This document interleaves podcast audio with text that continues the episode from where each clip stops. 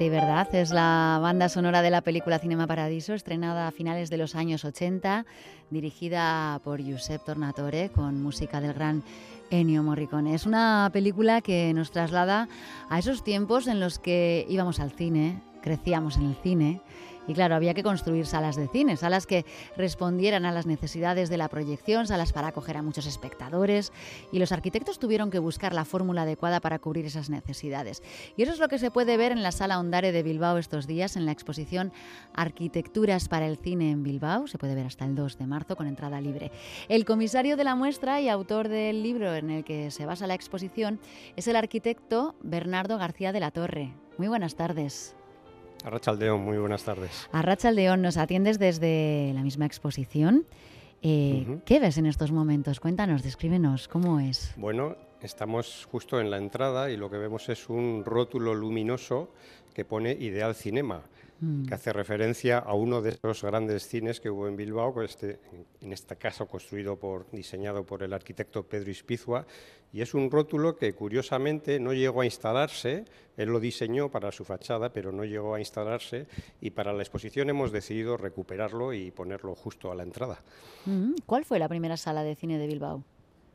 Bueno, yo considero la primera sala construida específicamente para proyección de cine el Salón Olimpia, que se construyó en la Gran Vía en 1905, también un proyecto, pues bueno, del, más grande, ¿no? Para mí, de los arquitectos que ha trabajado en Bilbao, eh, don Ricardo Bastida, y mm. eh, ocupaba el solar que justamente ahora ocupa la sala BBK. Al final la sala BBK también no deja de ser otro espacio de cine reconvertido, de cine a Gran Vía. Por tanto, fue una, parcela, un solar en el que hubo ha habido mucha historia en, cuanto a los locales de proyección en Bilbao. Si nos diéramos eh, un paseo por, por Bilbao o por cualquier eh, ciudad hoy en día, recordando dónde estaban cada una de las eh, salas, bueno, desaparecerían muchos de los edificios y, locales actuales, ¿no? Porque ¿cuántas salas llegó a ver en, Bilbao en, en la edad de oro de las salas de cine a mediados de los 60? Bueno, pues ayer que hicimos una visita guiada hablábamos de eso, ¿no? La edad de oro de la proyección cinematográfica en Bilbao la colocamos entre los años 1950 y 1965. En tan solo 15 años se abrieron aquí en Bilbao 50 salas de cine, 50 espacios de proyección de cine. Y en esos años llegaron a convivir más de 100 salas ¿eh? en las que se proyectaba cine, que son, digamos, unos ratios que que no había en ninguna otra ciudad española, ni siquiera con gran tradición cinematográfica, como podría ser Madrid, Barcelona o Valencia. Realmente Bilbao fue la ciudad puntera en, lo que se respecta a la actividad cinematográfica. ¿Y por qué tanto interés por el cine? Más de 100 salas. Sí, bueno, hay varias causas, ¿no? Eh, hay que tener en cuenta que la historia de la proyección de cine en Bilbao va ligada a la historia del Bilbao industrial, ¿no? Entonces a Bilbao llegó mucha gente en esos años y el cine tuvo una característica como actividad de ocio y de entretenimiento que no tuvieron otras, y es que, en primer lugar, eh, aglomeró a todas las clases sociales desde la burguesía del ensanche o la aristocracia hasta las clases populares de los barrios periféricos que se iban creando, eh, acudían al cine. Fue también una actividad intergeneracional, de los más mayores hasta los niños, porque el cine entró también con mucha fuerza en los colegios, entró también con mucha fuerza en los salones parroquiales y fue también una actividad que se extendió como una mancha de aceite por toda la geografía de la ciudad, es decir, arranca en el recinto histórico, se extiende al ensanche con las grandes salas de cine del ensanche y se extiende también a todos y cada uno de los barrios. No hubo un barrio de Bilbao que no tuviera una, dos o tres salas de proyección. Por eso, digamos, ese gran auge y esa gran potencia de esta actividad dentro de nuestra ciudad a lo largo de todo el siglo XX, pero sobre todo en, las, en sus décadas centrales, años 40, 50, 60. es que había 65.000 butacas de cine, una por cada cinco habitantes. Efectivamente, en 1965. Sí, sí, sí, es un ratio altísimo tanto de butacas por habitante como de locales por habitante. Y además, otro dato importante, las salas de cine tenían unos aforos también eh, importantes. Ayer vimos algunos casos que a la gente les llamó mucho la atención. Por ejemplo, el Ideal Cinema, del que hemos hablado al principio, que se abre en 1925-1926, se abre con un aforo de 2.500 localidades. es algo extraordinario para una sala de cine, ¿no? Y en general la media, el ratio medio de, aforo de esas salas, eh, pues no solía bajar de, las mil localidades, con lo cual efectivamente estamos hablando de salas eh, amplias y salas con unos aforos importantes en, su mayor parte. Y ha cambiado también mucho la, manera en la que se consume el cine. Bueno, mucho, muchísimo. La gente entonces acudía sin saber, eh, muchas ocasiones, ni la película que iba a ver. Iba al cine. claro. A ver lo que tocara. Sí, sí, sí, sí. Y ayer contábamos una anécdota muy interesante en el Salón Vizcaya, otro de, que era un local más de, variedades, pero donde también se introdujo el cine, se les ocurrió en la época de cine mudo montar un concurso de explicadores, es decir, mm. unas personas que explicaban las películas, ¿no? Había muchas formas de amenizarlas, podía ser a través del pianista, a través de la gramola, a través de la orquesta y otra era a través del explica.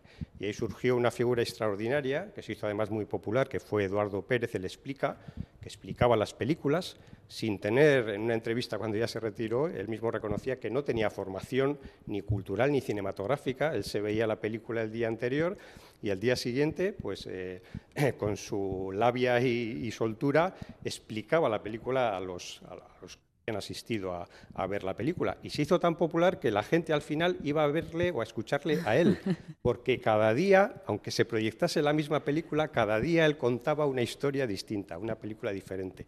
Y la gente iba a ver a Eduardo Pérez, le explica, casi independientemente de la película que se proyectara. Él explica, claro, hay profesiones que, han desaparecido también, ¿no? figura. Otra figura que apareció un poquito más tarde, la del censor la persona que cortaba las escenas que consideraba inapropiadas. Sí, sí, sí, eso bueno, se ve muy bien en Cinema Paradiso, ¿no? de la que habéis hablado en la mm. introducción, y ayer precisamente también hablábamos de uno de los casos. Eh, eso se daba mucho sobre todo en, los cines eh, colegiales o salones parroquiales, lógicamente. Entonces, en el Salón San Vicente, que ahora se conserva transformado en el Café Anchoquia, es uno de los pocos espacios reconocibles, eh, estaba la figura de la censora que se llamaba Vicenta de Basterrechea.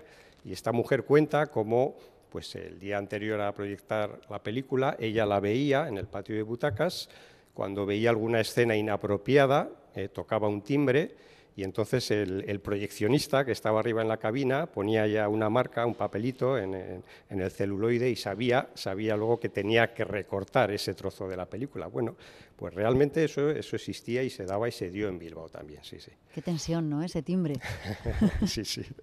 Me imagino que serían momentos bueno, luego, eh, creo, luego creo que, había gente que, peleaba por conseguir esos trozos recortados de las películas, claro. Claro, que era el interesante seguramente. Era el interesante. Se, quitaba. se cotizaba eh, mucho.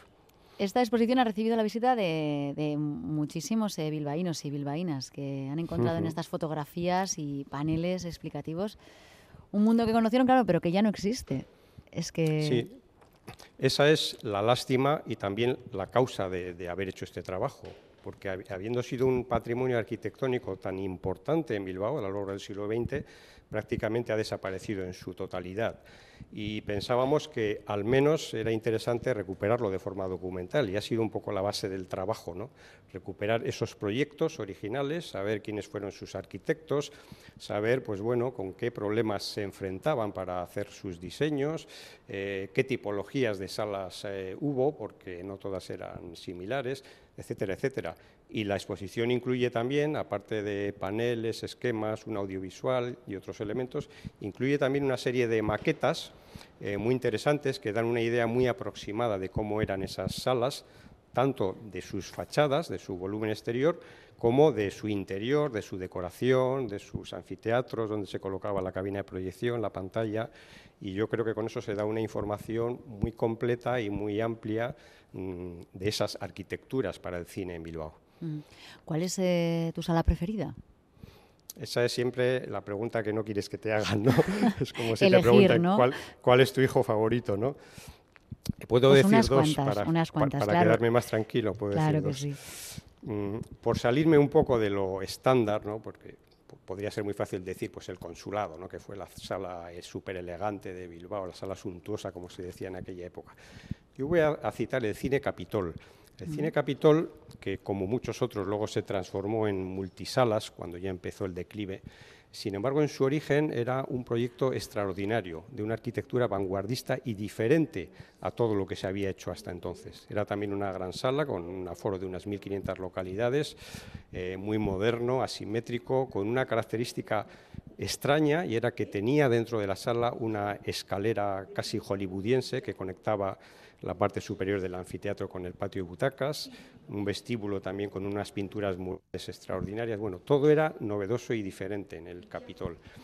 Y luego podemos hablar también, por contraste, con una pequeña sala mm, totalmente desconocida y con un nombre además muy extraño también, que se construyó en los barrios altos, en la zona por encima de la calle de las Cortes, que se llamaba el Cine Miki. Con este curioso nombre, eh, lo que se escondía en realidad en ese pequeño local eh, venía a ser un club de alterne, pero un club de alterne en el que se proyectaba cine, ¿no? sobre todo en los descansos de los espectáculos, de varietés, etcétera, etcétera. Y en ese mísero y cutre local, como lo calificaban las, las crónicas de la época, llegaron a pasar cosas extraordinarias, como por ejemplo estrenos de películas que han pasado a ser ya míticas en la historia del cine. Por ejemplo, El acorazado Potemkin o por ejemplo La parada de los monstruos, ¿no? también una de las clásicas del cine fantástico. Entonces, yo creo que con esos dos eh, ejemplos eh, acaparamos un poco las distintas tipologías de salas que, que pudo haber en Bilbao. Claro, qué tiempos, ¿eh? Eh, además, eh, eh, en- claro, ver una película suponía tener tema de conversación para el resto de, de la semana. No había redes Sí, sí, sí. sociales entonces, entonces todo No había, pasaba por el cine. Sí, sí, pero servía para socializar, que es un término que se utiliza en alguno de los proyectos. ¿Por qué? Porque sobre todo en esos años centrales eh, las películas se emitían en dos partes, se proyectaban en dos partes, los dos rollos famosos. Entonces había un descanso. Había un descanso y por eso mm, casi todas las salas tenían un espacio que se llamaba el ambigú, ¿eh? una palabra además tan bonita, que era una pequeña barra de bar, pues en algún caso tenían también alguna butaca, algún sofá. Entonces ahí el todo Bilbao salía al ambigú a, a fumar, entre otras cosas, porque era cuando se podía fumar. Además, las mujeres ya se habían incorporado también a, la- a esta actividad de ocio y de entretenimiento y eran unos momentos de socialización eh, pues de la sociedad bilbaína eh, que, bueno, en algunos casos eh, me imagino que hablarían de la película y en otros casos pues hablarían de otras cuestiones o, o de otras historias relacionadas con, con la ciudad. Sí, sí, el Era el, el punto de, de encuentro y de socialización, como, Eso como decías. Pero bueno, tristemente, a mediados de los 70, esa costumbre de ir al cine empieza a caer. Sí, sí, sí. ¿Por qué el pasa? declive. Bueno, hay varias razones. Eh, ayer yo hacía la pregunta a los asistentes y, claro, enseguida sale la televisión, la televisión. Pues sí, efectivamente, la llegada de la Mm. televisión a los hogares fue decisiva, pero hubo más causas. Por ejemplo, la motorización. Muchas familias ya empezaban a contar con un vehículo y decidían salir los fines de semana pues, al campo, al pueblo, a la playa. Empezó a haber otras formas de entretenimiento, aparecieron las discotecas, por ejemplo, los espectáculos deportivos como el fútbol empezaron también a atraer eh, mucho público y poco a poco pues esa diversificación ¿no? de las actividades hizo que la asistencia a las salas fuera decayendo. Y bueno, pues eh, realmente el declive fue, fue imparable, muchas salas ya empezaron a cerrar, algunas se resistieron, otras, unas cuantas, se reconvirtieron en multisalas, ¿no? eh, troceando el espacio original de, de esas salas, el Ideal Cinema, el Capitol, eh, el, el Ízaro, en fin, muchísimas. Y bueno, al final eh, el declive fue imparable y, y llegamos a la práctica desaparición de, de esa actividad de proyección cinematográfica en nuestra ciudad. Así es. En nuestra ciudad y en muchos eh, municipios nos está escribiendo oyentes eh, recordando bueno cuántos cines había en sus pueblos, en Sedupe 2, dicen en Zaya 2, en Balmaseda 2, Sí. en los años 60, 70.